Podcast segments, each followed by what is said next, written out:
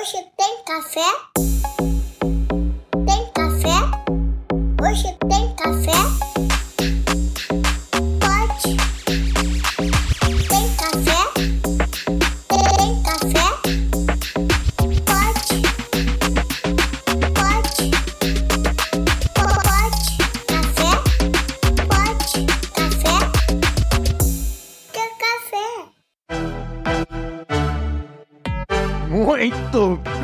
Muito bem, muito bem. Estamos começando mais um Pod Café da TI, podcast tecnologia e cafeína. Meu nome é Anderson Fonseca, é o Mr. Anderson, e entram dois brasileiros e um italiano no bar. É, não, não é piada, isso é happy hour do Pod Café. Vamos que vamos.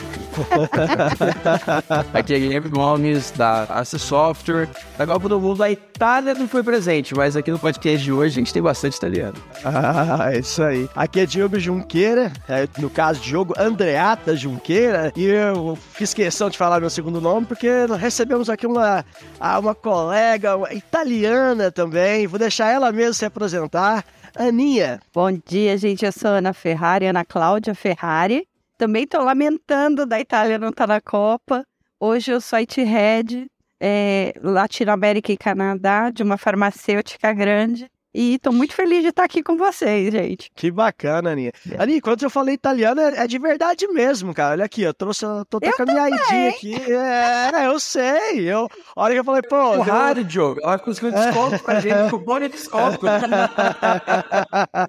o Gomes é o seguinte, não pode ver alguém entrando que ele já pede cupom de desconto. Tem hora que ele passa até vergonha na gente, viu? Coisa de louco. Não, não, não. Para farmácia, para remédio, você não quer desconto, não, né? Não é? dois, tem da farmacêutica e da Ferrari. Mas conta aí pra gente, Aninha, como é que você chegou a, a ser head? Como é que é? Conta um pouco de mais da Aninha, para nossos ouvintes já se situar, te conhecer melhor e a gente começar esse nosso bate-papo. E depois não esquece do cupom de desconto da Ferrari, vamos levar isso a sério até o fim do episódio. Mas você sabe que uma coisa que eu descobri nessa coisa de cidadania e buscar, eu fui ver, tô- porque é a pergunta que eu escuto a minha vida inteira, né? Tem algum parentesco? Aí você fala, não. Aí eu fui ver, é, é, é, os meus ah, an- antepassados, eles vieram também de Concórdia, Sulacéquia, que é ali perto de, de Módena. E aí eu Uhum. acho que todo mundo tem, em algum momento, lá 1600, Ah, você é parente? Pode saber que é parente, eu não tenho dúvida, entendeu?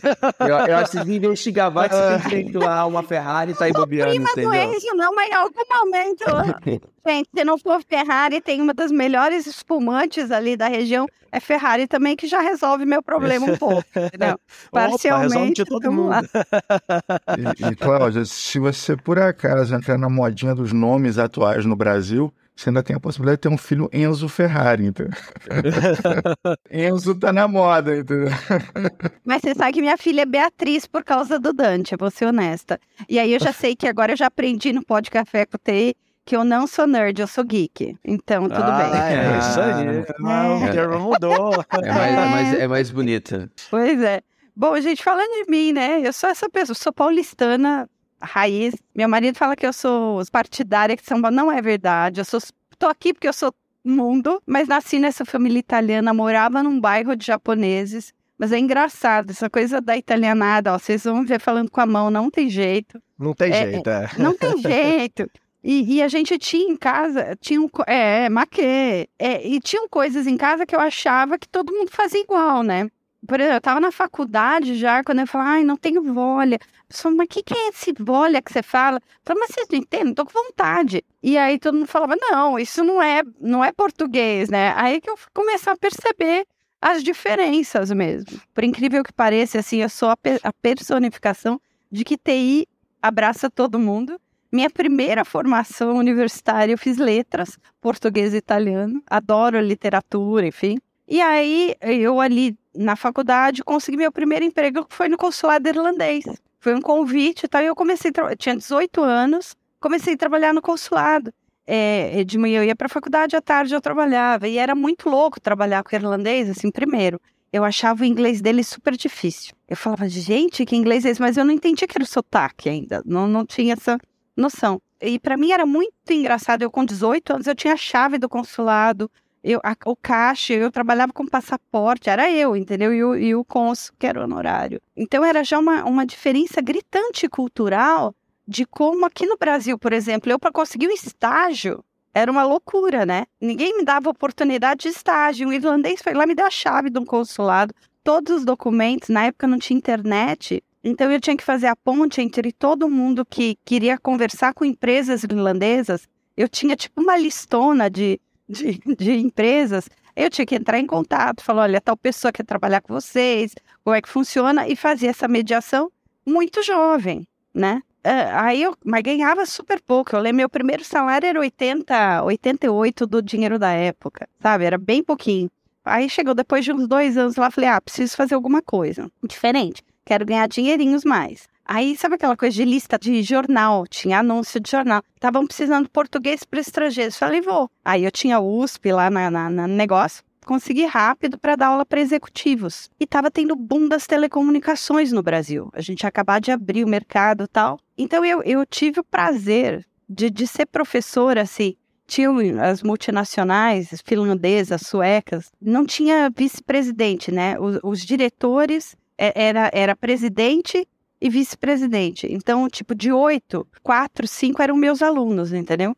Aí eu chegava na- Então, nas peraí, peraí, empresas. peraí, peraí. Você arrumou um jeito de ficar trancada com executivos por mais de uma hora em sala, em sala, assim, fazendo os caras repetirem o que você quisesse que eles repetissem.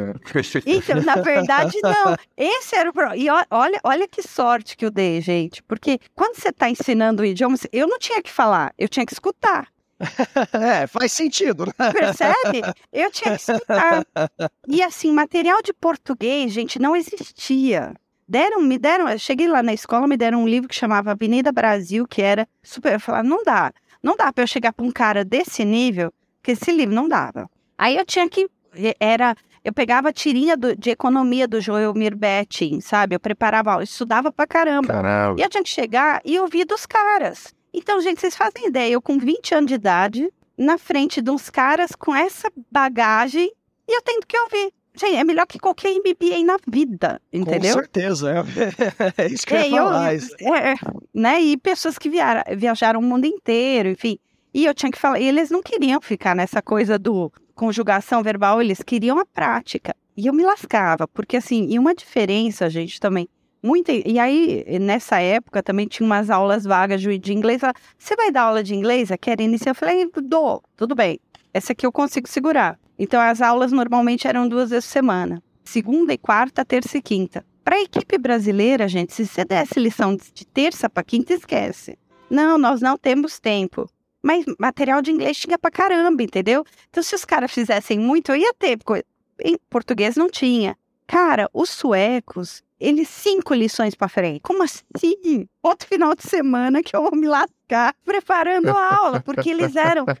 Eu tô falando sério, gente. Em três meses, os caras, sabe, papo de. Não profissionalmente, mas eles conseguiam interagir com as equipes, tomar um café em português. Era impressionante. Caramba. Mas é impressionante. Sensacional. Você não ensinou pra eles um básico sobre o Brasil. Que assim, você fala assim, ó, educação na Suécia é desse jeito, mas no Brasil não é assim, não, cara. Você vai, você vai devagar. Vai devagar, por favor.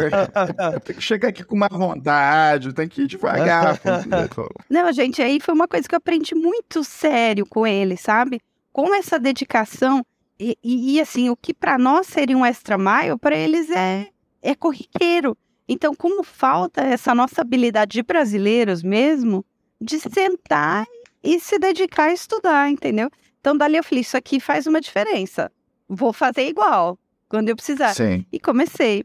E aí, de, um- de uma dessas aulas aí, um aluno me convidou para entrar numa multinacional, que foi onde eu trabalhei 13 anos. Aí me chamaram para uma posição na Nestlé. Só que não Que era com bacana. estrangeiro ainda. Eu fui trabalhar com, contabili- com contas, serviço ao consumidor, serviço de marketing. Ainda nada TI. Nada tem, nada tem. Porque assim, a gente vai deixando a vida levar e a vida vai levando. Vai Fui levando. trabalhar com marketing. Aí você vai estudando, já tinha aprendido que estudar era importante. Vamos lá, fui fazer MBA, administração, marketing. Falava, gente, sair de letras não dá, tem que estudar isso aqui para crescer. Aí, lá pelas tantas, apareceu um projeto enorme, global, que ah, falaram: olha, aí minha chefe na época ela falou: Ana, você tem um inglês super bom, vai lá, investiga o que, que é esse projeto aí. E eu sou fuceira, que é outra característica que eu acho que me ajudou a entrar em TI, me dar bem em TI, né? Você tem que estar ligado, tem que ser safo, vai atrás. Eu fui ver o que, que era aquele raio daquele projeto. E era uma implementação global de SAP, uma das maiores do Caramba. mundo. Sensacional. Nossa, bem fácil, né? Tipo assim, o, o- o primeiro projeto que eu vou participar é uma implementação de SAP. É bem tranquilo. Aí falaram: olha, pra você crescer na companhia, você tem que passar por esse projeto. Falei, beleza, tô nessa. Vamos lá, vamos encarar, né? Então, aí apareceu um- uma vaga lá que me fez brilhar. Assim, era especialista de tradução e documentação. Olha que maravilha. Ok. Acho que aí de fui falar com né? a chefe e falei, pô, falei, vou lá, né? Vou entrar nessa aí. Aí quem tava me contratando também não sabia muito do que se tratava e me contratou lá. Gente, que medo. Só que você fala, tô lá, eu, eu, sei lá o que, que eu imaginava, que ia ser uma bibliotecária, não sei, entendeu? Quando eu entrei para fazer aquilo ali, eh, você fala, então, você vai começar a entender o que, que é o mundo SAP, o que, que é um end-to-end, como é que é todos os processos, que para cada passinho do, do, do processo você ia ter um, uma documentação criada que ia ter que ser traduzida para três idiomas, versionada. Opa! Aí começou a entrar a tecnologia, porque a gente teve que fazer. Foram 15 mil documentos traduzidos. Nossa. É, Você tem que versionar, você tem que ter repositório, você tem que ter ferramenta de criação. Foi um dos maiores projetos do mundo. Para português, espanhol e francês, a gente conseguiu fazer que a Caramba. gente tinha o que a gente chamava de Language Competency Center no Brasil. Aí, a, aí conseguimos fazer, criei esta unidade, tinha logo e tal Massa. todas essas traduções do global, inclusive a gente fazia aqui na região, e era um tempo recorde, uma coisa louca. E aí, ainda no sistema, a estratégia nossa era sempre fazer tudo em inglês. Alguém lá, naquela há 20, sei lá, quase 20 anos, Uhum. ainda se pensava que podia fazer tudo em inglês. E aí, uma das minhas tarefas também era ver qual era o nível de inglês das pessoas, né? É, então, no Canadá, ver qual que era requerimento legal, aquelas coisas. E aí eu entrei no mundo de tecnologia por essa porta de documentação, de treinamento de end user, de criação de times, entendeu? Não, a hora que você bateu com SAP lá também, era um caminho sem volta, né, cara? Porque você- Não, não tem, não, é. já era, já era, uma, já era uma questão de necessidade. Você teve que aprofundar muito, eu imagino, pra você fazer documentação ali de SAP. Não, e assim, eu, eu não fazia, Diogo, mas assim, eu tinha que entender do que se tratava. Com Quais certeza. eram os processos. Automaticamente você pensou, pô, é, o bichinho da tecnologia acabou te picando. Foi nesse momento aí que você falou, é pra que que eu vou? Como é que é que você realmente falou, é agora, essa é a área que eu vou fazer carreira? Porque, pô, você fez carreira em TI, você tá, é head de tecnologia de uma multinacional, uma das maiores farmacêuticas do mundo. Conta pra gente como é que chegou nisso. Então, eu acho que nunca foi intencional, né? E até então eu não tinha entrado em sistema, né? Era material suportando. E aí eu, e eu sempre fui dando passinhos, fui aprendendo. E, e aí chegou um tanto lá que falaram: gente, mas não dá para fazer a implementação com sistema em inglês no Brasil, na América Latina. No no Canadá, a gente tinha, por uma questão não legal, mas uma questão até de, de marca e de percepção da companhia, e a gente ia ter que traduzir. E ninguém tinha instalado o, o idioma do software. O que, que você faz? Traduz. Aí alguém definiu, vamos ter que traduzir o sistema.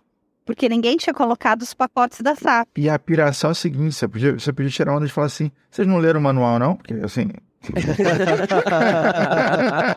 Sacanagem. É, estratégia e tal. Aí, só que a estratégia que o pessoal. Aí a gente teve que revisar e começar a traduzir.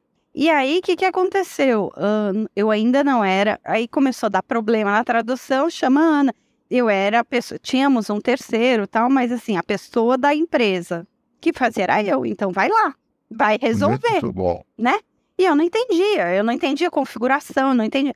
Que, que você vai? Vai para SAP, vai fazer academia. Aí fui eu fazer academia de ABAP, né? Tudo a ver, vamos lá. E Aí era meio complicado, porque eu não tinha background de, de linguagem de programação. Então eu entendia como funcionava o ABAP, mas não tinha a linguagem, enfim. E a gente traduzia, traduzir, sabe? A gente fazia de fato, é, acho que era EC36 dentro do sistema, era uma configuração em outro idioma. E tinha toda a parte do dicionário, e aí que de fato eu entrei com os dois pés em tecnologia, para começar a entender. E assim, é, eu, eu, na verdade, eu tinha uma equipe que fazia, mas, gente, tirou férias, deu problema.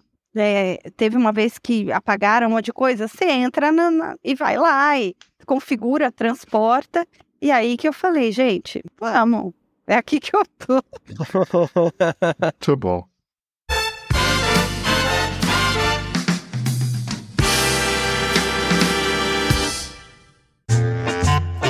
Cara, o que vai fazer de vírgula, velho, no, no episódio da Ana? Cara, é simples. É... Ela não é Ana Ferrari? Sim. Tariana Raiz. Deixa eu contar uma piada de Ferrari, pô. Piada, cara. Foda que suas piadas é meio assim, né? Mas vamos lá, vai. Me conta que vai que passa. Tá bom, cara. O cara tá vindo, para no sinal vermelho. Do lado dele encosta um velhinho numa lambreta. Aí o velhinho olha pra Ferrari, olha pro cara dentro da Ferrari e fala assim: Nossa, que carro lindo! Aí o cara todo orgulhoso fala: Essa aqui é uma Ferrari La Ferrari aperta. Paguei um milhão de reais nela. Aí o velho, nossa, com a lambretinha dele, né? Falei, Posso dar uma olhada no interior? Aí o cara falou: Pode. Aí o velhinho vai, se debruça assim no carro, olha o interior do carro. E aí o sinal fica verde, o cara, ó, dá licença, dá licença, deixa eu ir embora, entendeu? Aí o velho, ah, tudo bem. E aí o cara arranca e vai embora. De repente, o cara olha no retrovisor e vê alguém se aproximando em altíssima velocidade. De repente, passa por ele. Fala assim, cara, tu pode ser mais rápido do que a minha Ferrari, não é possível. Ele acelerou, acelerou, acelerou muito. Aí de repente aque- aquele objeto tão veloz passou no sentido contrário. Vum! Assim, não é possível, cara. Ele olhando no retrovisor, vê aquela coisa em altíssima velocidade vindo atrás, vindo com tudo. Uá! Até que colide na Ferrari. Ele para o carro assustado, desce pra ver o que estava perseguindo ele. Quando ele olha, é o velhinho com a lambreta batido no- na traseira da Ferrari. Que isso, meu senhor? Ele falou, por favor, moço, solta o meu suspensório.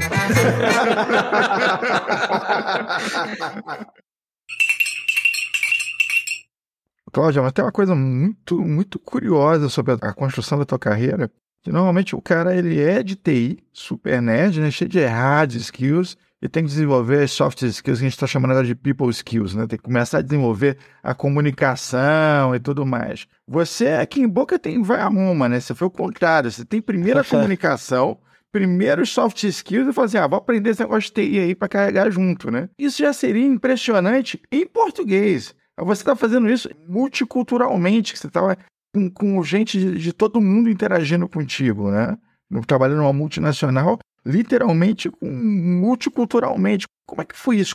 Como é que isso chegou na tua vida? Então, nesse momento, foi, e, e- e é muito legal. Eu acho que, na verdade, eu gosto de pessoas. Quando eu falo, eu não sou uma pessoa de TI, né? Eu estou TI e, e eu faço as pessoas de TI conversarem, né? Porque tem gente que vai falar com o negócio, eu falo, gente, vamos lá, eu sou a dummy user, né?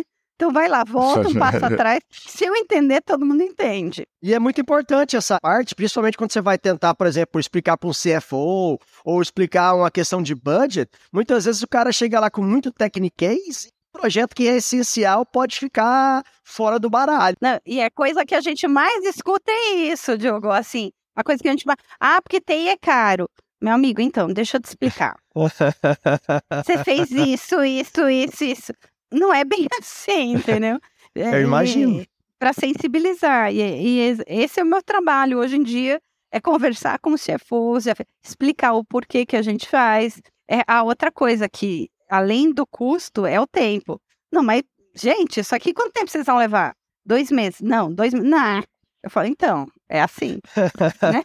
Você tem janela de transporte, você tem refrete, você tem master dado para subir, tem um monte de coisa. E Isso aí é interessante a gente falar pro pessoal, né? É uma realidade que você vive no seu dia a dia e que pouca gente tem noção de como é que é a vida de, de um head de TI. E não é fácil, né, né, Aninha? Não é, não é um negócio simples assim que você vai lidar com todo mundo que sabe o que você está fazendo. Então, quando você fala de prazo, eu consigo imaginar, falei, como assim você não vai fazer em 10 minutos? Não é só apertar um botão, né?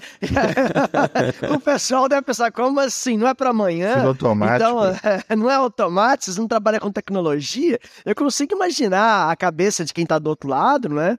E às vezes o pessoal não, tá- não tem a menor ideia, só, ah, pô, tá custando sei lá quantos milhões aqui, você tá querendo me dizer que além de custar sei lá quantos milhões, vai demorar dois meses? Tá de sacanagem, entendeu? Mas, mas se for dois meses, tá bom, né? Mas assim, eu, eu vou dizer que a gente tem, eu tenho um pessoal que assim, já tá bem consciente do, do trabalho que é TI, o que a gente faz, a gente trabalha de fato em parceria. Mas é uma construção, né? Esse conhecimento, ele é uma construção. E não vem só de mim, nós temos uma equipe e todo mundo trabalhando junto. Agora, não é só glamour não, viu? A gente regaça a manga e ó, é night shift, é, deu problema, te liga. Ah, Daqui a pouco eu vou entrar numa call de teste para ajudar a fazer a tradução. Isso é uma coisa que quando você trabalha em equipes multiculturais, assim, a barreira linguística é ainda existe. Ela diminuiu do que o- dos 20 anos atrás, mas ainda existe. Então a gente tem equipes de desenvolvimento na Índia. Eu trabalho com a América Latina que nem todo mundo consegue. Então aí você já vai lá, ajuda na tradução e dá uma olhada se o teste está indo bem, entendeu? Porque afinal de contas eu sou accountable, não necessariamente responsável, mas eu tenho uma responsabilidade de entrega, que eu vou Claro. ter que ir lá explicar por que, que a gente fez ou não fez. Se der atrasado, se der ruim, é, você vai ter que ir lá e colocar sua cara, né? Falar, porra, ela deu ruim por causa disso, daquilo, então Pois é. é melhor você manter todo mundo ali tentando falar a mesma língua, né? E, e uma coisa interessante que você falou, que realmente a- a- evoluiu muito nos últimos 20 anos, como você falou, mas em termos de América Latina, né, você está sempre em contato com os outros países, o inglês ainda é algo que a gente acha comum, mas é- é- ainda não é assim, né, né, Aninha? Ainda Não, não é. precisa evoluir demais. Eu fico observando a- as escolas, assim, via- eu viajo bastante e eu vejo tanto que, que nós, América Latina em geral, ainda somos carentes nessa questão de, de educação básica do inglês, né, de idiomas. E, gente, eu vou dizer outra coisa para vocês. A gente às vezes fica pensando muito assim, ou esperando escola. isso- Hoje, e é o que eu falo, para mim, a, a capacidade primordial de qualquer ser humano, principalmente nós que trabalhamos em tecnologia, é a curiosidade e você correr atrás da informação. Então, assim, você tem milhões de canais free, gente, você não paga um tostão para Coursera, LinkedIn Training, é, N plataformas, o próprio YouTube. Eu sigo canais no Instagram de dicas de melhoria de inglês, de pronúncia. Você tem software, você não precisa gastar um tostão, é você querer. É Tem o que querer. sueco lá, é o extra mile, entendeu? Não vai entrar um cabo na sua cabeça igual no Matrix e vai upload ali aquela língua Não. nova. Você vai ter que correr atrás. E isso aí é um problema geral com relação a tudo, né? A gente precisa realmente se esforçar se a gente quer aprender. Tem que buscar conhecimento, como diria o- ET Bilu, né, não, Gomes? Eu tô- É isso aí. Não, mas tecnologia, gente, o material é muita coisa em inglês. Se não tiver o inglês, você vai Sim. esperar um mês, dois às vezes. Ou até não, Não, chega. Evoluir em tecnologia sem, sem falar inglês, você vai ter muita dificuldade. É uma coisa, é, é muito curioso a gente falar sobre isso, que, por exemplo, eu tive, sei lá, vou dar um país de exemplo aí, Bélgica. Cara, fui pra Bélgica, todo mundo fala inglês. Mas é mais difícil, hein? Né, ali, assim, nas, nas áreas mais turísticas, geral fala inglês. O cara que vai à rua, o cara fala inglês. O cara tem a noção mínima para se comunicar contigo. Brasil não é Mas assim. às vezes a- eles até falam, a- às vezes eles te entendem e vão querer te responder em francês, às vezes, porque se, se for. Pode ser, pode ser. Mas eu digo o seguinte, é porque existe língua obrigatória no Brasil, mas você tem aquele inglês na, na, na escola, que não faz diferença nenhuma. Se a pessoa não quiser estudar mesmo, não vai acontecer. É isso que a Cláudia falou, a pessoa tem que querer, a pessoa tem, que, tem que ir atrás, porque não, não vai cair do céu aqui. Com certeza, isso aí é uma, é uma, uma loucura. Então, aí assim, mais inglês também não é tudo. Então, aí, voltando à minha história lá, o que aconteceu?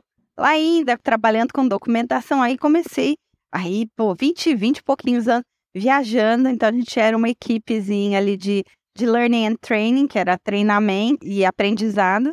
A gente começou a viajar para os países para fazer workshops de como fazer esses materiais, de como entrar no SAP, SAP Tutor, todas aquelas ferramentas, como você colocar no repositório, como criar master dado, né, para metadado, para poder achar documentação, e eram esses workshops. Tudo bem, começamos a viajar. Uma vez a gente estava no Canadá e eram vários workshops tal. Aí, de fato, eu comecei. Eu já trabalhava aqui no Brasil com muitos estrangeiros, mas aí eu comecei a, a botar o pé no país e, e, e sentir as diferenças culturais. Lembra que lá no consulado da Irlanda eu falei que eu, eu tinha 18 anos e o maior empowerment da vida. Quando eu cheguei no Canadá, era o contrário. Todo mundo, a equipe inteira, era super senior. Assim, acima de 50 pessoas extremamente seniors. E a gente lá com os 20 e poucos, tendo que ensinar esses caras a trabalhar. Assim, você fala, uau, né? Que responsa. E as pessoas super abertas e muito respeitosas, sem, sem, não tinha essa barreira. Muito bem, fizemos a primeira viagem, ótimo, tudo bem. Lá pela terceira viagem para o Canadá, comecei a sentir uma coisa esquisita. E eu trabalhava direto com a diretora de RH. Eu e mais esses três colegas. Falei, gente, não sei o que está sendo. A Linda não está falando comigo. Tá super esquisito. Fala comigo. E eu não sei o que está acontecendo. Na época, eu tinha, e entre esses colegas, a gente falava que era a turma do Manda-Chuva. E aí, entre nós, sabe, parceria, molecada, viajando. Até vale aqui você que não sabe o que é a turma do Manda-Chuva, Manda tem que googlar agora, é, porque os caras não conhecem. Se você é novo demais e não conhece a turma do Manda-Chuva. É jovem não conhece a turma do Manda-Chuva. Aí lá nessa turma era um desenho dos gatinhos. Tinha o um gatinho pequenininho, eu sou pequenininha, gordinha, sempre fui, olho azul. Então era, era tipo uma, a mascota, né? O mascote era o Batatinha, que era o gatinho pequenininho. Primeira viagem é batatinha do Brasil, no Canadá você virou Little Potato. Na terceira, segunda viagem lá, que é o desenvolvimento da língua, meu lá. Little ah, Potato. Li, little Pot. Little Pot. E todo mundo, hey, Little Pot. E tudo bem.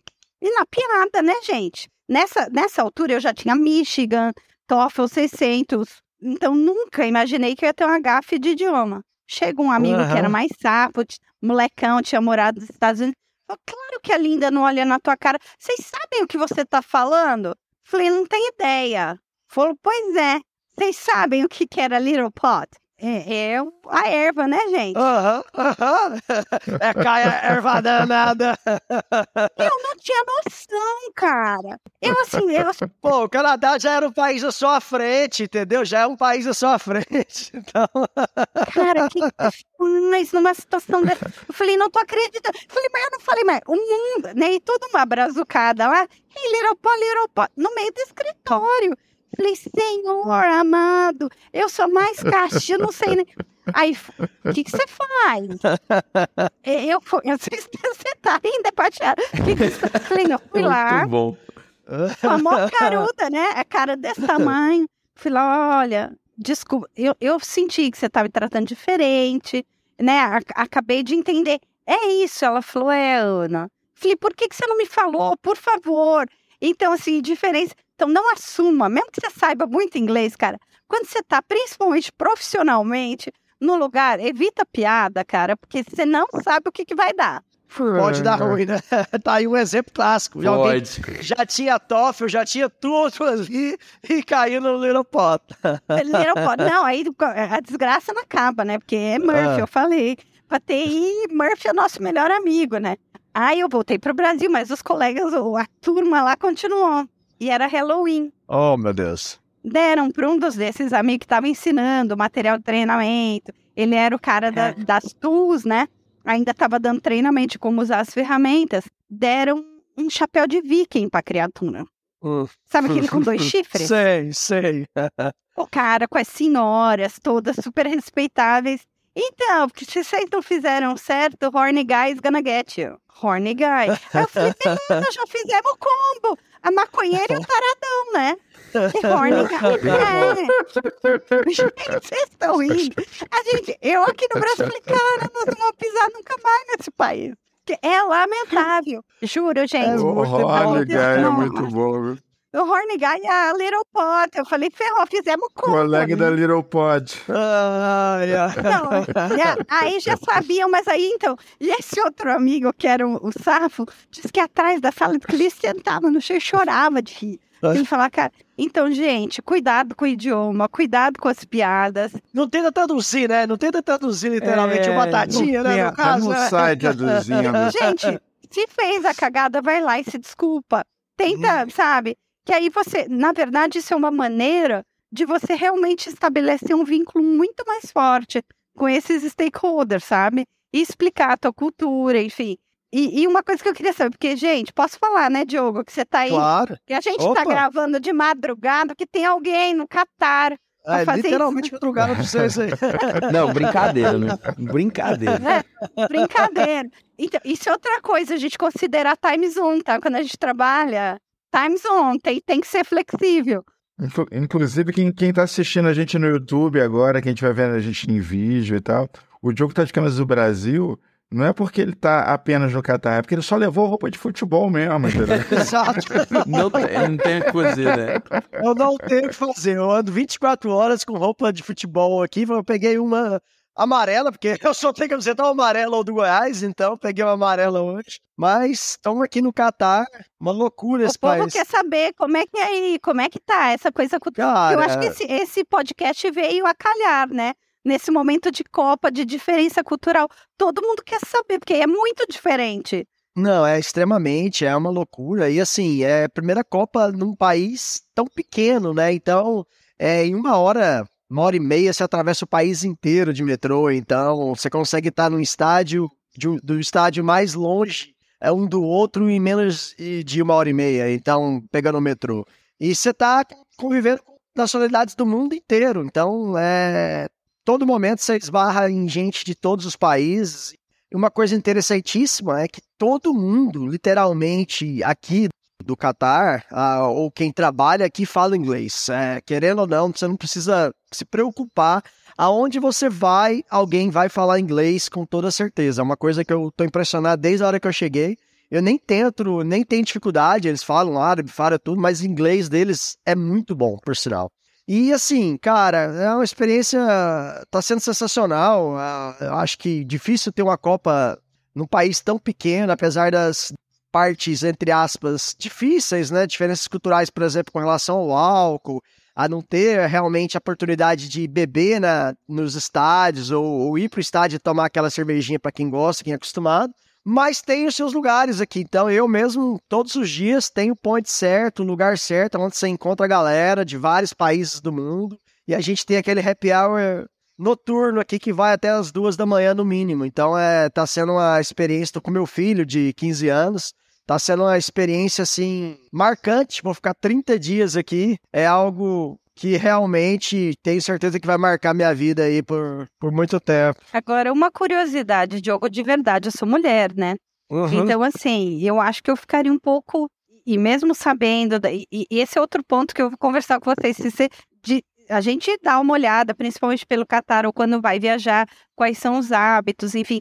Como é que é a questão da mulher, da vestimenta, de você encostar nas pessoas, essa interação mesmo com eles? E o brasileiro, né? Porque o brasileiro é todo. A gente tá vendo vi- vídeo de festa. O latino. É. o latino em geral é assim. É, eu fui na. na- O brasileiro é, é, é demais, mas o latino, a gente foi na Max House, que a Coca-Cola fez aqui, uma festa com, lá, com torcidas latinas, né, mexicanas, etc. Todo mundo do mesmo jeito. Então, assim, o pessoal local, eles estão tendo um choque de cultura.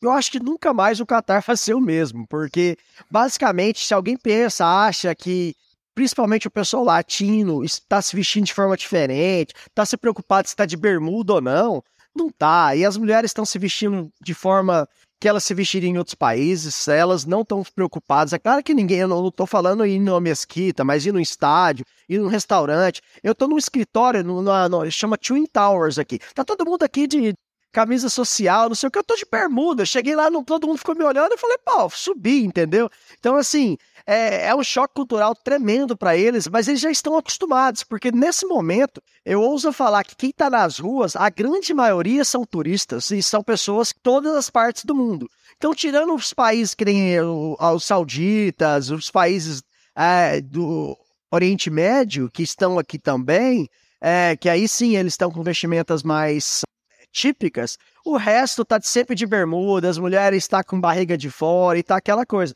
E sim, chama muita atenção, eles olham, no metrô eles olham, ficam assustados às vezes, mas eu acho que é aquela questão, pô, é, deve ser normal lá e eles estão acostumados, entendeu? Ai, que Mas bom. eu, eu imagino que para a mulher, às vezes, a quantidade de olhares, porque uma, uma média aqui que eu vejo, tá sendo uma mulher para cada 50, 60 caras é, de outros países. Então, a, a, é, é, é muito menos mulheres aqui nesse momento do que do que do que do que Homens. E quando entra uma mulher, não tem jeito, o pessoal chama muita atenção e eu vejo o pessoal local olhando muito e às vezes com aquele olhar assim meio assustado, tal, mas logo passa, estão acostumando bastante, entendeu? É, bom, Uma mulher a cada 50 pessoas, até quem não é local fica olhando, fala assim, caraca, mulher. É, não, é. É assim, porque o, Catar, ao contrário do, do Emirado, dos árabes, né, Dubai, Abu Dhabi, que eu também conheço, que é muito mais ocidentalizado, foi ocidentalizado há mais tempo, o Catar tá com, esse acho que foi o primeiro choque de ocidentalização dele. Eu vim ao, ao Catar três anos atrás, fiz um stopover aqui de dois, três dias quando eu estava indo para a Índia e, pô, completamente diferente do Catar que eu vejo hoje. O Catar que eu vejo na rua, tanto é que eu trouxe duas calças jeans eu tenho certeza que eu não vou vesti-las, entendeu? Eu trouxe só pra ver, vai que, né? Vai que eles me bloqueiam, porque quando eu vim da outra vez, pra entrar no mesmo restaurante que eu tava ontem, que é um Belgian Pub, é, eu tinha que estar de calça jeans, tinha um, um dress code, entende? Ah, Ontem, cara, todo mundo de bermuda, short, não tava nem aí, não tinha dress code, o negócio era bem liberado. Então, assim, eles se adaptaram realmente para receber os hotéis, a cultura locais se adaptaram a receber a cultura de outros países. Quando você vai para o estádio em si, tirando o, ál- o álcool, o resto é brasileiro pulando, comemorando, se abraçando, comemorando com o turco, tem gente do lado da gente, e, assim, o meu, meu filho até tinha um cara atrás dele pedindo para ele sentar, e ele basicamente falou. This is soccer, man, not, not chess, not chess. E o cara foi, falou pra. Falou, ah, levanta então. Então, assim, basicamente, no, falou, isso aqui é futebol, não é xadrez, entende? Então, assim, o cara entendeu e falou: Ah, eu fui expliquei pro cara: olha aqui, cara, a gente vai ficar em pé mesmo, é o jeito que a gente torce, não tem jeito. É uma loucura essa questão de cultural e o Qatar tá aprendendo. Eu acho que o Qatar nunca mais vai ser o mesmo. Os habitantes daqui vão sentir muita falta dessa é, mixagem cultural que eles estão recebendo, com certeza, Aninha. Então, você sabe que eu queria pegar du- du- duas deixas aí que você falou. Uma delas é a questão de, de quando você se expõe a outras culturas e você de fato está aberto a isso, co- como isso enriquece, entendeu? Se você está de fato aberto para esse contato, como isso te enriquece, enquanto país, enquanto cultura. E que é o que eu acho que eles estavam. Talvez eles não tivessem esperando essa imersão tão forte, mas como isso melhora. Eu, e voltando aí um pouco para o mundo da tecnologia, eu me lembro quando eu comecei, naquele, há 20 anos, quando eu comecei a trabalhar com tecnologia, a gente tinha sempre trabalhando com, com indiano, né? E eles começaram a vir para o Brasil. Então, naquela época, a gente era, para nós era, era um choque ver esses indianos que ainda é o que você falou, era primeiro contato que eles estavam começando a sair da Índia, muito tradicional, entendeu? E ter contato com, com essa cultura ocidental. Então eu Uhum. lembro no, no, no refeitório eles comiam com a mão, que pra gente era uma coisa diferente, né? E a questão da higiene pessoal, teve treinamento. E eu vejo que como com essa abertura que a Índia teve, como eles cresceram como nação de PIB, de, de, de representatividade nesse mundo, porque eles conseguiram, no decorrer desses anos, se adaptar. Com certeza. E foi, foi exponencial. Foi demais, né? Vou todo ano na, na Índia, eu sou apaixonado pelo país, assim, a gente distribui aqui a Manage Engine, e os caras são, são muito amigáveis e são muito abertos a aprender realmente as culturas. Eles, a Manage Engine está presente em praticamente todos os países do mundo, 190 países praticamente. E assim, e os caras conseguem entrar naquelas culturas, se adaptarem, sempre levando. E se eles estão no Oriente Médio, eles ah, se adaptam à cultura daqui. Se eles estão no Brasil, se adaptam à cultura de lá. E eles conseguem se adaptar de uma maneira que é impressionante, né? E é por isso que hoje é uma potência que é. Eu acho que isso é vale para a gente como profissional, né, de qualquer área, não só de tecnologia. A gente tem que estar tá aberto a entender as culturas da sua empresa. Então, se a sua empresa é uma multinacional, se a sua empresa é, é, é, é uma empresa que tem uma cultura diferente, é importante você estudar aquela cultura, né? Você pode falar um pouquinho mais sobre isso, né, Aninha? Como é que é essa questão de ter que lidar, principalmente quando você é head, né? Você, você é, é, é o big boss ali de tecnologia. Você fala, pô, como é que é ter que trabalhar numa multinacional e lidar com diversas culturas, diversos países, porque mesmo na América Latina tem culturas e tradições diferentes, feriados diferentes, questões diferentes de país para outro, né? Então, assim, isso aí não é, não é algo é, tão simples. Você, você precisa estar realmente aberto para esse tipo de questão.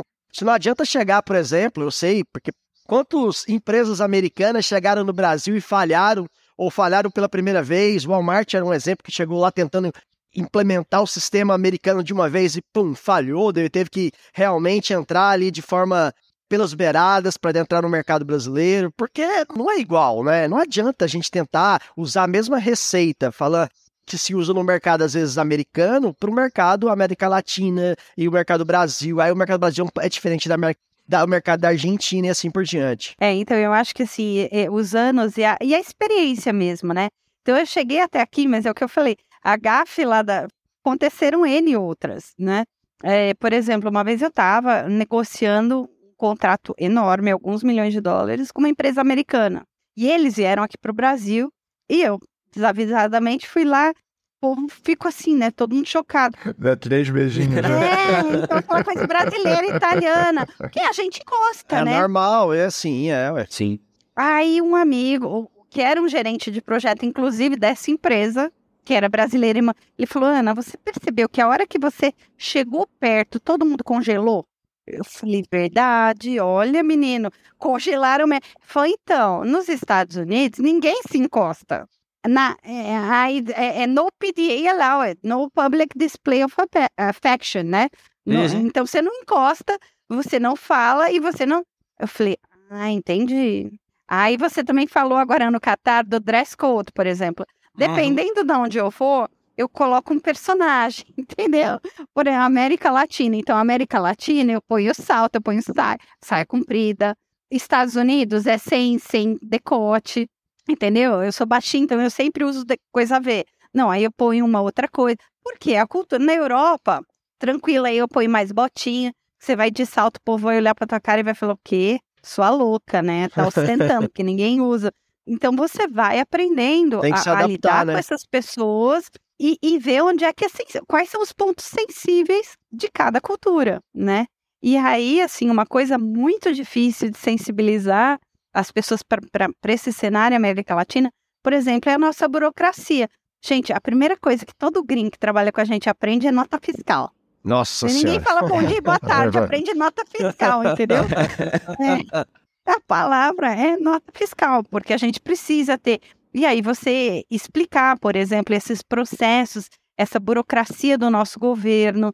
Mas como que você não sabe? A gente tem freeze de final de ano. Não, mas eu só vou saber a nota técnica, caras vão liberar em novembro.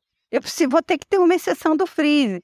Essas coisas assim, inflação, que é uma coisa que agora é uma realidade no mundo. Agora estão aprendendo, né? não era. Aí, às vezes, o cara, e assim, a gente trabalha sempre com organizações matriciais. Aí na hora de dar reajuste, o cara fala 3%, o cara vai ficar super feliz. Eu falava, não, ele tá tendo 5% de perda salarial. Como?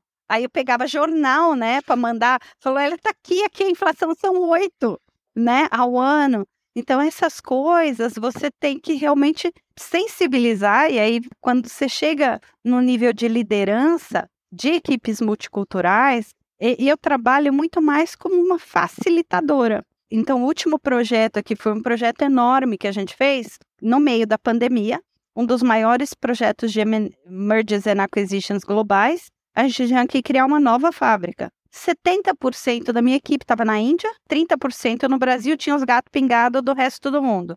Era onde o Covid estava bombando, entendeu?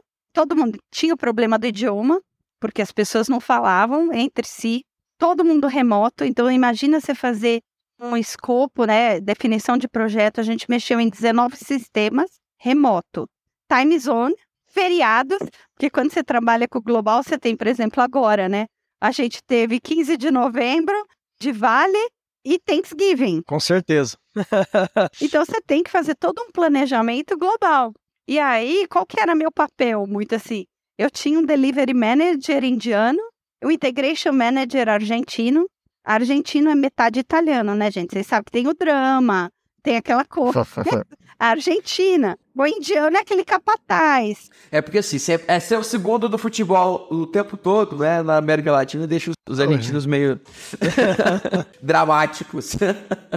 Eu morei na Argentina há cinco anos e tinha um termo que a gente usava lá, a gente falava assim, ah, o argentino puxou o lenço. Eu puxou o lenço é o drama, né? O cara começava, ah, porque não sei o quê, né? Toda aquela argumentação, meu Deus, guarda esse lenço, cara, para de chorar, vamos em frente. É, que eles têm só duas copas? Se a gente tem cinco, aí essa era ficaria triste. É, Não, então, e aí como líder, o que que acontecia? Eu tinha um capataz dando porrada em todo mundo, o outro casca grossa.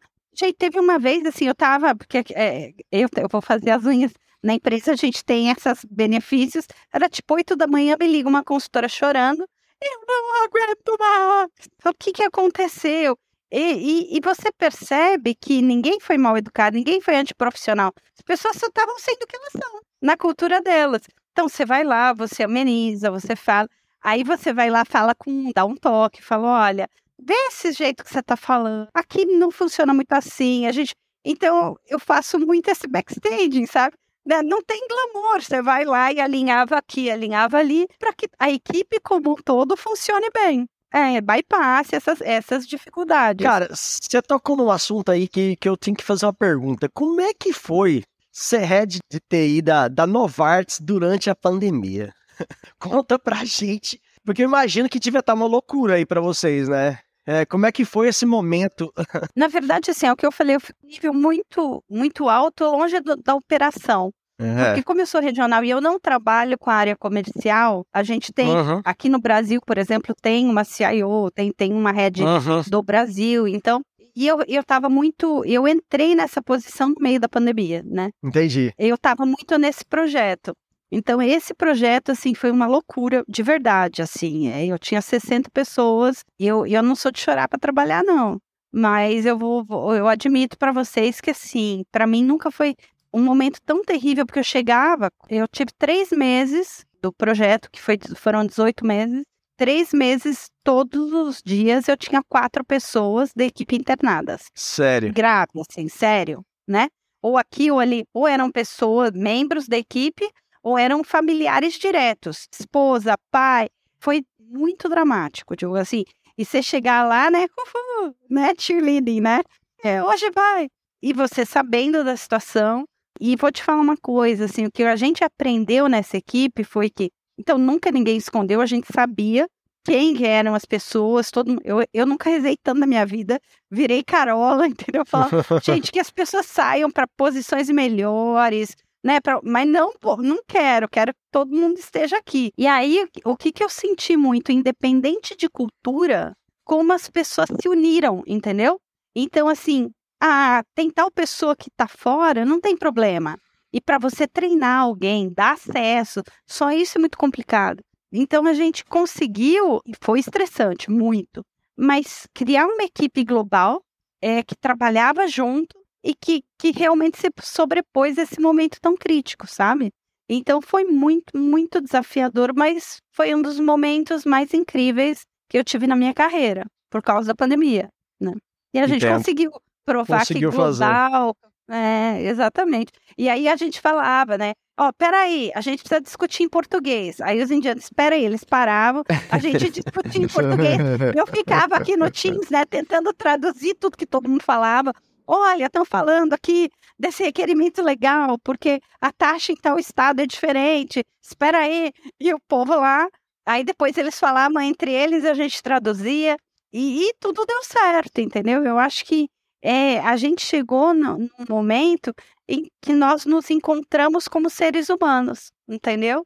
E aí não tem mais diferença. É de pessoa para pessoa. E essa questão da hierarquia, ela se solve numa equipe, entendeu? Cada um tem uma função dentro da equipe que é importante. Então, quanto? Foi assim que a gente passou, entregamos. Legal.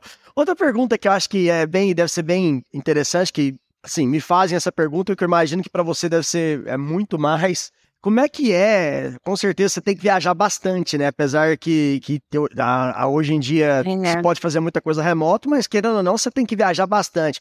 Como é que é essa vida aí de cada hora estar num lugar, num país diferente? Como é que você consegue conciliar essa questão com a vida particular? Então, agora eu já viajo bem pouco. Então, assim, são duas viagens por ano. É, principalmente depois da pandemia. É, com a pandemia o pessoal aprendeu que dá pra fazer remoto, né? Exatamente. Então, assim, é, mas eu lembro quando eu tava. Tanto é que eu saí muito tarde da casa dos meus pais por causa disso, porque eu estava em algum lugar do mundo. Aí eu ligava para minha mãe, aquela mãe, falava: mãe, pega a minha saia preta, meu terninho, não sei o que, a camisa branca. Sério? Hoje à noite eu tô indo para tal lugar. Aí eu lembro que às vezes eu saía com uma malinha pequena, assim, para ficar alguns dias. Teve uma vez que eu saí para ir para o Canadá nesses assessments com a malinha pequena. Eu tive que ir para o México, para a Suíça, voltei. pro- Eu fiquei quase dois meses fora. com a malinha. É com malinha. E vai reciclando, vai Claro, lavando. fazendo boa. laundry com todo o hotel. É, e- não, e o negócio que mudava, tá, né? Era frio É, no lugar, Frio, era quente. calor. Não, ela saiu com uma malinha e voltou com uma malona, né?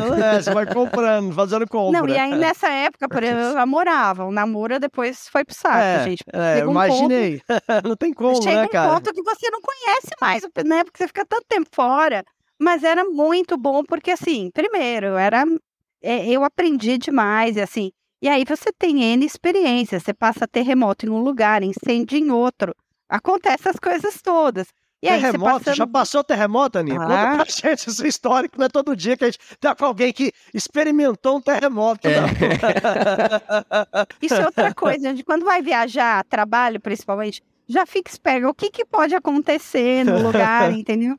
Eu passei, o ano passado, inclusive no México, eu peguei um fraquinho também. Sério. Teve uma.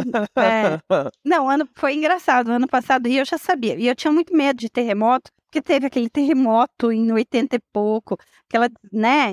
E, aquilo me marcou Foi muito. Eu tinha muito desastroso, é. medo. Uhum. É, e eu tinha muito medo. E aí a gente viajava, os quartos executivos dos hotéis normalmente eram os mais altos. Não precisa ser mais alto, não, tem mais baixinho. Tem mais baixinho. e aí meu pai, as neuras, né? Eu já vi a rota de fuga, porque eu, eu- e eu vi o protocolo. Quando aconteceu uma coisa, você não entra em elevador, aquela coisa. Uma vez a gente estava num centro de treinamento, que não era na cidade do México, era longe. E aí eu, a gente, eu não sei, com aquela turminha ali do manda-chuva, alguém mandou a gente sair e falando, tava no meio da apresentação, que palhaçada, né? Cê- E você não se liga, gente, a gente não tá Na ligado. hora, não tá esperando. Não né? Aí mandaram a gente pro meio de uma clareira. Tinha um tanto de árvore em volta e todo mundo lá. Parecia alguma coisa de autoajuda, sei lá, né? Entendi. Aí, falaram- aí eu comecei a ver um negócio mexer assim. Falei, gente, eu tô tonta, né? Falaram, não, pode voltar. Falei, mas gente, o que, que aconteceu? Anitta, temblor. Temblor? Que raio que é temblor? Temblor. Passou. Eu nem tinha entendido o que tinha acontecido. Tudo bem. Então, assim, essa Achou que era uma eu labirintite ali. bebi, cara, tá tudo bem. Era, né? Não tô me sentindo bem, né? É, Tá e, e acontecendo. foi engraçado agora, foi esse ano, em março, também na Cidade do México. Passei a semana, aí sexta-feira eu ia para o escritório pra fazer o wrap-up da semana, aquela coisa. Aí, aí um- o meu colega de lá, né, que é o head de lá, ele falou: Não, Ana, sexta-feira ninguém vai para o escritório. A gente tinha reunião de manhã, eu falei: Faço do hotel. Falei: Ai, Fran, vou, vou aproveitar que eu tô perto aqui do Museu de Antropologia, vou na hora do almoço, você passa e me pega e a gente faz o wrap-up, a gente almoça e faz um working lunch. Beleza. Tô no Museu de Antropologia, de novo, aquela labirintite. Eu vendo uma mascarazinha, ela mexia. Falei, gente, que estranho, né? Eu, eu, eu andava, falei, será que eu tô pisando tão forte que tá mexendo a máscara? Passou, nem percebi. Saí, o amigo argentino, né? O head do México é argentino. Ana, Anitta, como estás? Tudo bem? O que, que aconteceu? Temblor! Mais um. Aí, ele disse naquele desespero, porque o último terremoto, acho que faz uns dois anos, na casa dele, ele estava em casa, ele estava na colônia Roma e caiu o, o prédio na frente da casa dele, então foi muito forte. E ele, eu nunca passei por isso dirigindo, tô desespero. Falei, calma, tudo bem, quer que eu pegue? Você dirige. Aí tudo bem, mas você nem sente. Só que assim, se fosse alguma coisa de fato séria, eu, eu ia saber que eu ia ter que descer na escada, ir para um lugar aberto, descampado. Então você já sabe esses protocolos. Eu acho que vale, fica a dica, gente. É bom saber. Foi, foi Porque- suave, mas a Aninha tá É. distraída. Vai que começa a cair prédio em volta, ela vai estranho, que tá caindo. Terremoto, temblou!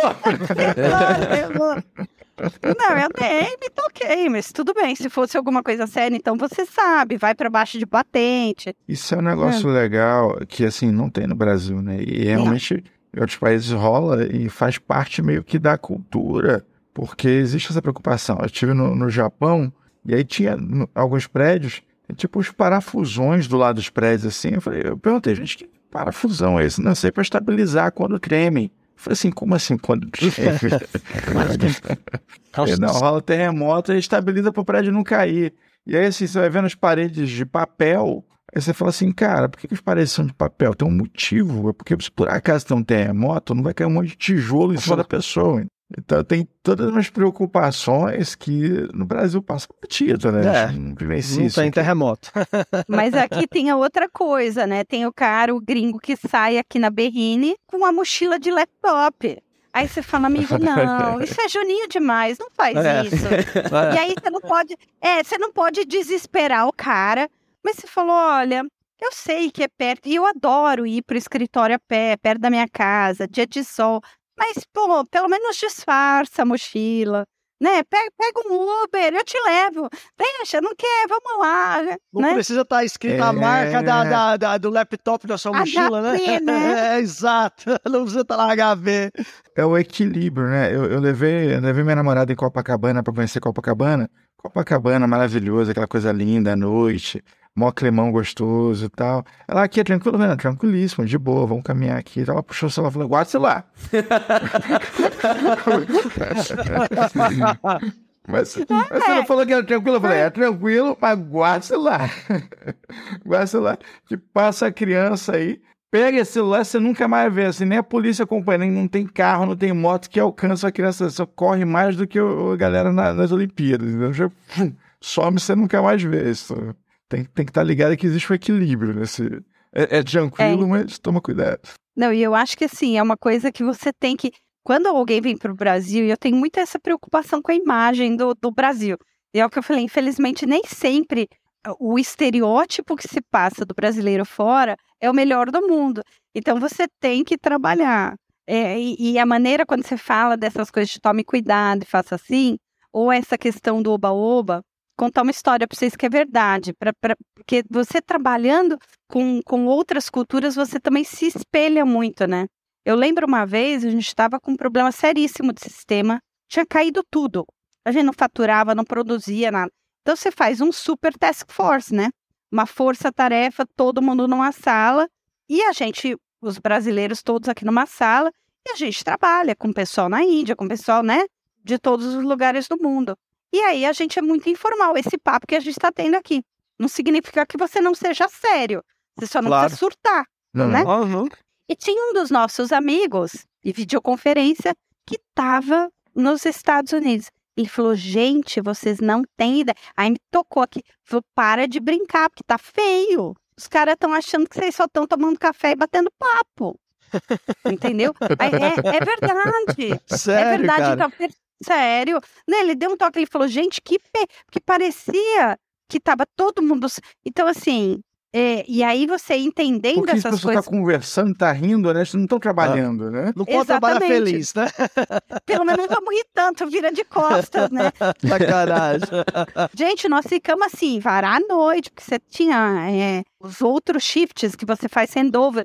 A gente nem fazia handover, porque era um negócio super crítico para a região e todo mundo estava super comprometido. Só que às vezes você tem que parecer comprometido ao olho do outro. Quando você vai trabalhar Questão cultural, né? é, quando você vai trabalhar com os outros, por exemplo, sabe essa coisa que o Elon Musk fala, que ele tá falando agora, né, as regras, reunião a meia hora, produtiva e tal. Você entra para uma reunião com o alemão, aprendi, faço bonito também agora.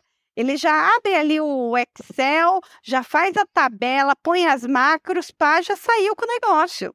Ou então ele, ele vai abrir com o fluxo ali, ó, ele faz as caixinhas, né? Agora você tem esses a- a- os aplicativos tal, você já põe, já sai com tudo pronto depois da Ah. reunião. Nossa senhora, meu sonho. Eu trabalhei, no, a gente fez um projeto com uma multinacional da área de telecom aí de um país que eu não vou citar, mas a gente marcava reunião para definir quando vai ser a próxima reunião, entendeu? Durante a reunião a gente discutia quando ia ser a próxima reunião, não definia nada, cara, era uma loucura, entendeu? Não, então, e você aprende. E vou dizer uma coisa para vocês, por exemplo, eu vejo que os indianos aprenderam muito com essa internacionalização, como eles melhoraram nesse tempo todo, como, como país mesmo. Você vê que eles estão muito mais profissionais e eles estão aprendendo a fazer isso. Que é uma coisa que a gente tem que correr atrás e fazer igual, entendeu? Tem que tentar ser mais objetivo, né? Tentar É, chegar exatamente. realmente onde precisa. Eles têm essa versatilidade. Eles, lá, inclusive, eles têm muito contato com o Ah, é. também. Eles chegam a ter aulas de Com ocidentalização. certeza. Pra interagir. Um É. país É que eles vão, é fantástico. fantástico. Aninha, é, cara, até pra gente che- tentar finalizar aqui, né? Que o papo tá bom pra caramba, mas. Vamos ter uma, uma V2, né? Porque o papo É, com ia certeza, muito, vamos ia muito longe. É, com certeza. Mas assim, eh, você teve presente em, eh, em vários eventos durante o ano, eu tive oportunidade de te encontrar alguns e sei que você teve em vários outros. E como head de tecnologia, como é que você vê eh, o ano de 2022, os desafios que você encontrava em comum entre os profissionais, entre seus pares? Como é que você avalia esse ano e como é que você vê as perspectivas para o próximo aí em termos do mercado e em tecnologia em si? Então, eu acho que esse ano, e eu tenho como disciplina, eu não, eu não fazia isso até pela pandemia e tal, eu tenho buscado, assim, para o meu autodesenvolvimento, a cada dois meses, pelo menos, participar de algum evento, alguma.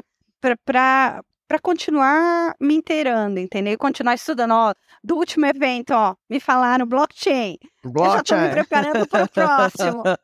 Vai ter uma, um fórum de blockchain daqui duas semanas Uhum. é, sobre saúde, então vou estar lá, estudo antes, então isso é uma coisa que eu acho que é importante. Um assunto que eu acho que para mim foi muito crítico neste ano foi cibersegurança. Não, não sofremos grandes ataques, mas você vê que é uma coisa que está presente. Então a gente teve, por exemplo, é, Colômbia, Costa Rica, a gente governos sendo atacados. Então é, é, é um tema que cada vez mais eu acho que vai estar na crista da onda e a gente tem que prestar atenção. Está posto, né? Se você está conectado, você está sob risco. É uma coisa que cada vez mais as empresas vão vão estar ligadas. Tem a questão do no code, né? Ou low code. Como é que a gente pode fazer as coisas de uma maneira mais simples? É, é- é trazer esses usuários e, e capacitá-los para que eles tenham esse self-service e, e- e sejam mais ágeis, né? É, e aí sempre otimizar serviço, porque eu acho que todo mundo ainda continua falando muito de transformação digital. Eu acho que a gente já está num, num momento pós-transformação. Como é que a gente otimiza tudo isso que a gente conquistou nos últimos anos com transformação digital? Então ainda tem alguns. E outra coisa que também acho muito importante como gestora de TI, às vezes eu não consigo influenciar muito, não, eu só implemento, né?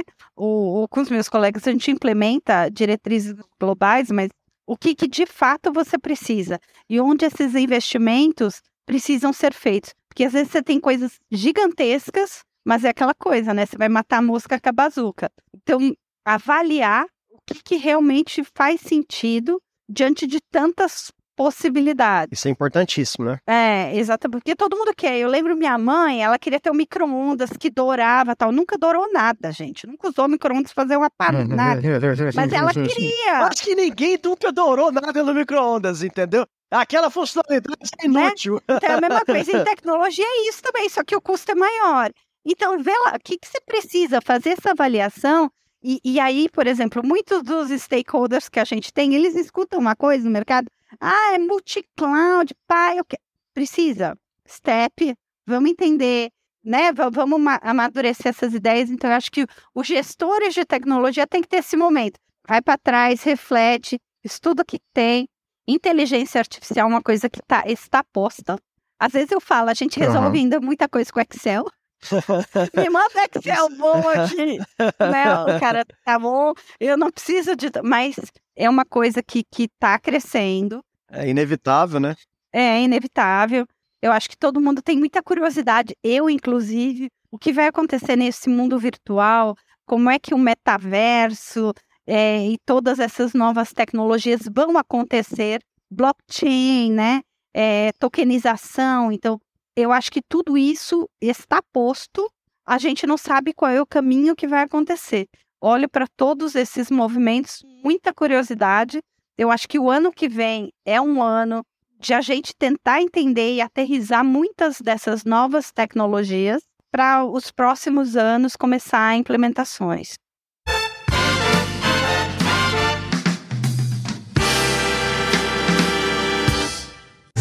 Cara, então, episódio sobre né, multicultura e tal, a gente precisa fazer uma, uma vírgula disso, né, cara? Acho que merece. Cara, vírgula multicultural é fácil. Olha só, um brasileiro, um italiano, um alemão, um africano Não, e um não, chinês entram num bar. Pode parar, pode parar, pode parar, cara. Pode parar, pode parar. A gente vai ser cancelado. Para. Foi, deu, acabou. Muito bom. Ana, infelizmente, com o coração partido, a gente tem que ir para as considerações finais. Esse momento você deixar uma mensagem para os ouvintes. Já deixou tanta coisa bacana aqui, mas a gente tem tanta gente aqui com carreiras a serem seguidas, né? Com planos, com projetos. Tantas pessoas a quem você certamente está inspirando aqui, trocando suas experiências, mostrando a importância dessas people skills, né? O quanto isso faz diferença na carreira. Eu queria que você deixasse mensagem para eles e também deixasse o que mais você quiser deixar, links, orientações, fica à vontade, esse tempo é seu. Gente, primeiro eu gostaria de agradecer muito o convite. Vocês sabem que de fato eu sou fã desse podcast. Vocês dão um espaço assim é, nos últimos podcasts para mulheres, então assim realmente cai por terra essa coisa de que TI não é coisa de mulher. Vocês trouxeram pessoas, vai ter agora a retrospectiva, né, que vocês fizeram de 2022 com pessoas maravilhosas. Então é um prazer ter podido estar aqui. Quando a gente fala de, de, de people skills, né, eu acho que, e é o que a gente conversou, para mim o mais importante é se conectar com a pessoa de maneira respeitosa sempre. Independente de que cultura ela seja, ela é um ser humano, ela é uma pessoa como você.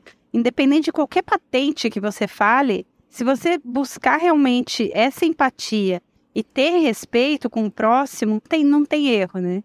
Outra coisa que eu acho importantíssimo, gente, venham para TI, porque todo mundo, a TI abraça todo mundo, né? Eu sou a personificação de que é possível e curiosidade, aprender. Eu acho que o mundo está aí para ser conhecido, para ser explorado. Para mim, o melhor jeito é conversar, bater papo. Muito obrigada. Que Sensacional. prazer. A gente que agradece demais a sua participação aqui no Pod Café. Cara, foi desde o momento que eu te conheci, te falei, vamos gravar o Pod Café contigo, porque era algo assim que eu tinha certeza que tem muita coisa pra falar, pra passar as mensagens.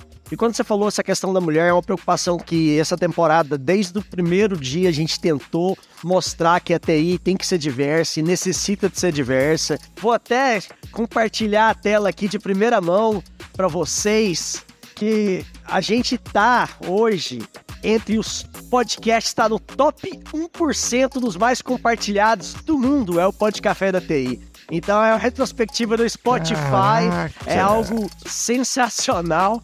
É, e para nós é isso só é possível devido a convidados como você, Aninha, e como todos os outros aí que fizeram o nosso 2022 tão sensacional como foi. Então, muitíssimo obrigado para você e para todos os outros que tiveram com a gente aí durante esse ano aqui no Pod Café da TI.